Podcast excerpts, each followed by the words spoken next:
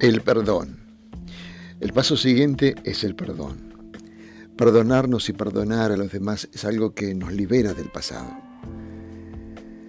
En A Course in Miracles se reitera una y otra vez que el perdón lo resuelve casi todo.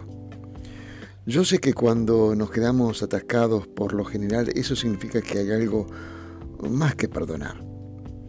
Si en el momento presente no vamos fluyendo libremente con la vida, generalmente eso quiere decir que nos estamos aferrando a algo del pasado. Puede ser arrepentimiento, tristeza, dolor, miedo, culpa, reproche, cólera, resentimiento e incluso a veces deseo de venganza.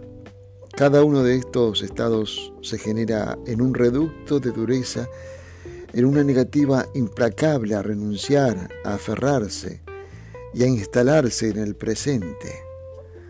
Así que tengamos en cuenta siempre, es muy importante el perdón.